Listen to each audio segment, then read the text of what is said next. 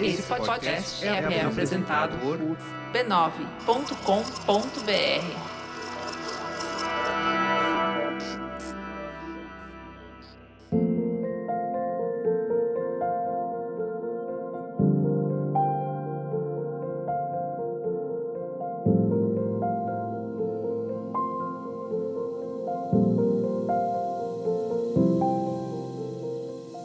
estou passando por aqui para deixar uma mensagem de fim de ano para você e compartilhar alguns pensamentos que, quem sabe, possam trazer alguma inspiração para este seu momento. Eu penso que final de ano é tempo de olhar para trás e nos reconhecer pelo que realizamos, o que fizemos, o que aprendemos, o que mudamos, como lidamos com o que apareceu. Se foi um ano de realizações, vamos celebrar. Olhar no espelho e dizer para essa pessoa que vemos: mandou bem, tenho orgulho de você, poderosa, poderoso. Fazer dancinha da vitória e tudo mais. A gente vive buscando a validação dos outros e esquece que a validação mais importante é a que damos a nós mesmos. Então, vamos nos validar e nos reconhecer pelas nossas realizações. Se não realizamos o que pretendíamos, é o caso de refletir o que impediu, o que pegou. Refletir com honestidade, mas sem auto-julgamento. Eu não realizei algo que havia me proposto para 2021, um projeto ligado ao meu trabalho. Em outros tempos eu ficaria me criticando por não ter ido até o fim mas tendo exercitado bastante pacificar a voz da autocrítica na minha cabeça, ela amansou completamente. Já não vem mais com pedras nas mãos, mas com uma proposta do tipo: ok, vamos olhar para isso, entender o que aconteceu e decidir o que fazer com isso. E o que aconteceu? Aconteceu que o projeto não andou por uma certa resistência interna mesmo. Seria um trabalho em que eu gravaria muitos e muitos vídeos. E eu constatei que morro de preguiça de gravar vídeo. Acho trabalhoso, cansativo. Estava meio forçado. Bem, uma vez que eu entendi o que aconteceu, o que fazer com isso? Mudei o projeto para fazê-lo de um jeito que não será forçado, mas muito mais natural para mim. Daqui a alguns meses você vai saber o que é. Então veja, Deixar de realizar um projeto pessoal não é o fim do mundo. É uma experiência com um desfecho diferente do que a gente imaginou. E sempre há o que aprender e crescer com todas as nossas experiências. Não funciona de um jeito, podemos experimentar de outro. E vamos em frente.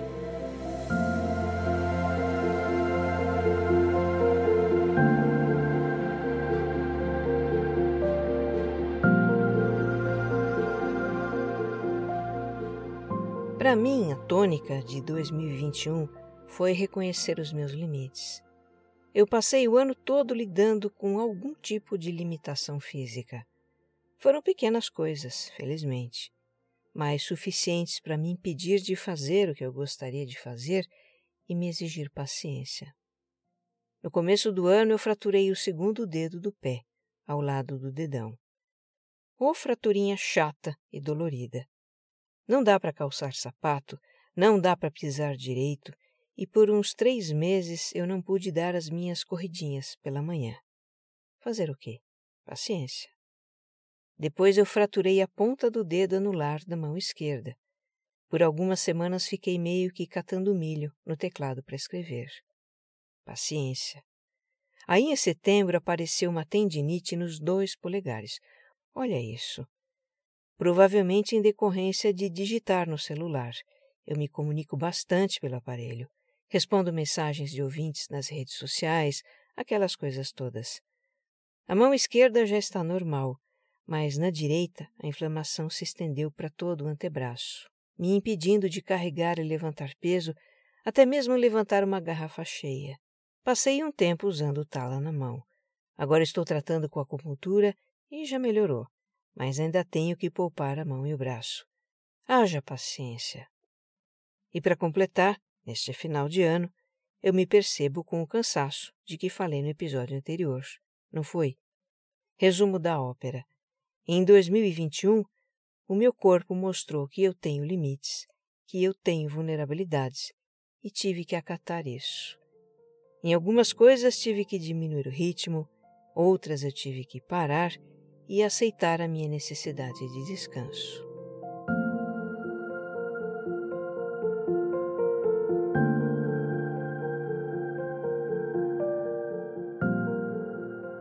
E por falar em descanso, eu tenho mais alguns insights sobre o assunto para compartilhar com você.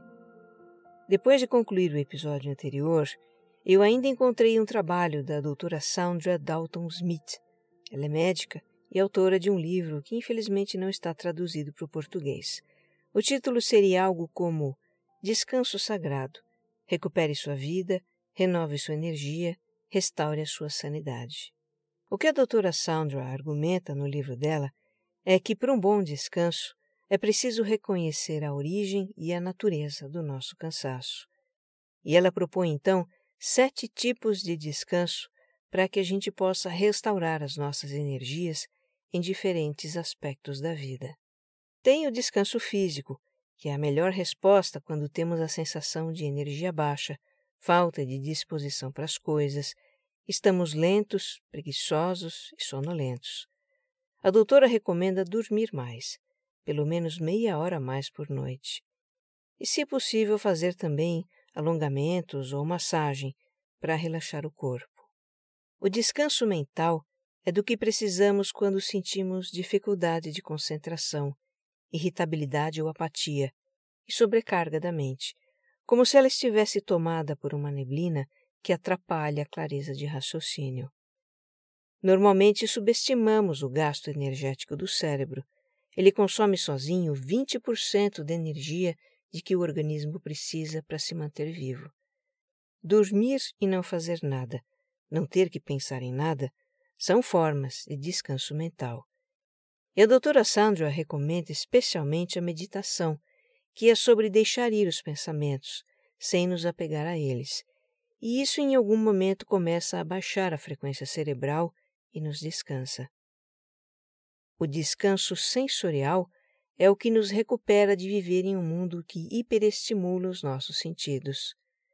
Nós vivemos na era do excesso excesso de informação que nos chega a todo instante pelas telas de computador, celular e TV, excesso de movimentos e estímulos visuais, de ruídos das grandes cidades. Os sintomas do cansaço sensorial são dores de cabeça, distração e sensação de estarmos sobrecarregados. Como se descansa disso? Nos desconectando das telas em períodos do dia, buscando um lugar tranquilo onde possamos passar alguns momentos, até mesmo nos afastando das pessoas às vezes, para ficar quietos. Há também o descanso criativo. A criatividade não é só um dom de artistas e comunicadores. Todos a usamos para encontrar soluções para os nossos problemas, nos adaptar a situações inesperadas ou imaginar formas de atingir os nossos objetivos. A doutora Sandra diz que a criatividade é um recurso que se esgota quando abusamos dele. E aí vem a sensação de estarmos travados, sem inspiração. Vem a procrastinação, a gente fica enrolando para realizar a tarefa que requer criatividade. Eu bem sei como é que é isso. Chamo de crise de criatividade. Como descansar nesse aspecto da vida? Dando um tempo, arejando a cabeça com música, o contato com a natureza, a meditação. Para mim, o que funciona é entender que não adianta forçar a criatividade. As ideias vêm espontaneamente quando estamos mais relaxados. E não é só pensar e criar que consome muita energia. Sentir também consome, e muito. Para isso existe o descanso emocional. Você já deve ter reparado como nos sentimos drenados quando estamos numa fase difícil e desgastante, ou apoiamos pessoas a lidarem com as dificuldades delas, que é o caso de profissionais de saúde, professores, advogados, pessoas que fazem atendimento ao público. Os sinais de esgotamento emocional costumam ser ansiedade, apatia, sentimentos depressivos, irritabilidade e até mesmo raiva. Para o descanso emocional, a doutora Sandra recomenda momentos diários de introspecção, para perceber como nos sentimos, quais são os nossos limites, do que estamos precisando, para então cuidar das nossas necessidades. O descanso social é sobre nos preservar das trocas de energia e atenção que acontecem nos nossos relacionamentos. Às vezes recebemos isso dos outros, às vezes nós é que damos. Para quem se sente oprimido pelas demandas dos outros, diz a doutora, é recomendado um descanso social, que seria nos afastar temporariamente dos relacionamentos. Ou ainda, se possível, selecionar os relacionamentos, priorizar aqueles que nos apoiam, que nos fazem bem, que nos inspiram, e manter distância daqueles que sugam a nossa energia. No mínimo, colocar alguns limites com relação às pessoas que nos deixam para baixo. E por fim, há o descanso espiritual, entendendo aqui a palavra descanso como uma forma de nutrir-se, de energizar-se espiritualmente. Diz a doutora Sandra que podemos ter boa disposição física, estar mentalmente saudáveis e viver de forma equilibrada e ainda assim sentir um cansaço da vida, um vazio. É um cansaço que não se resolve com o descanso das nossas ocupações, com lazer nem com entretenimento. O que precisamos, nesse caso, é nos conectar com uma fonte mais profunda de bem-estar e significado, que nos faça sentir parte de algo maior e mais importante do que nós. O descanso espiritual não implica em se afastar de algo, mas sim de ir em busca de algo que pode ser vivenciado por meio da oração, da arte, do silêncio, do serviço ao próximo ou outro caminho que nos conecte com o todo de que fazemos parte.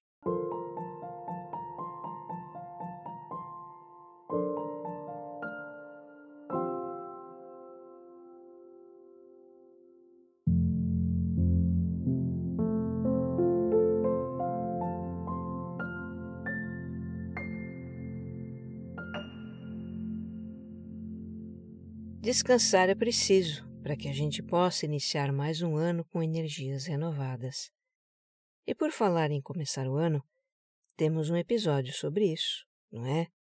O 24 para um novo ano. Nele eu falo de preparar a nossa mente para que a gente abra uma nova página da nossa história. Falo de soltar e perdoar aquilo que não queremos mais na nossa vida e definir com clareza aquilo que desejamos realizar. Escuta lá. Diferentemente do que eu contei naquele episódio, este ano em particular eu não estou assim tão louca da faxina, pelo menos por enquanto. A minha prioridade é o descanso. Estou fazendo uma pausa de 30 dias nos episódios regulares do Autoconsciente e deixo você com dois episódios especiais. Este aqui, o último de 2021, com a minha mensagem de fim de ano, e o primeiro de janeiro, com a trilha sonora do podcast, atendendo a pedidos de muitos ouvintes que já me perguntaram o nome das músicas e como encontrá-las. Então, essas músicas são especialmente produzidas para vídeos, apresentações e podcasts, e são compradas por quem deseja utilizá-las. O que eu vou fazer no próximo episódio é juntar a trilha sonora do autoconsciente nos últimos tempos e no final de janeiro a gente volta com os episódios regulares, com novos temas sobre a nossa vida interior. E para encerrar, eu tenho um agradecimento, um pedido e votos para você. Meu agradecimento é por você estar acompanhando o autoconsciente, por investir o seu tempo e atenção em escutar essa voz que lhe fala. Agradeço por confiar no podcast, compartilhando os episódios com seus parentes e amigos, espalhando boas vibrações por aí.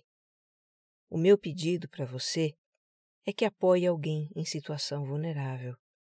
Existe ao nosso redor muita gente passando necessidade. Você pode contribuir com algum programa social de distribuição de alimentos. Talvez ajudar diretamente pessoas que conheça, oferecendo trabalho ou fazendo algum tipo de doação. Pode ainda se engajar em uma ação de voluntariado. A dimensão social da vida pede a nossa conscientização e participação nesses tempos delicados que estamos passando. E os meus votos para você são que neste final de ano possa descansar e renovar as energias para o ano que chega. Que cada vez mais você possa se olhar e se aceitar como é e ser bom para si mesmo. Desejo a você clareza de pensamento, discernimento para suas decisões, apoio nos seus momentos difíceis, aceitação e acolhimento das suas emoções, sejam quais forem. Que você possa sustentar a fé no bem e as ações de bem, mesmo diante do assombro do mal. Que possa ser compassivo consigo e com os outros. Que possa sentir confiança em fluir com o rio da vida. Meus votos de bênçãos em 2022. Que você esteja bem. Um abraço.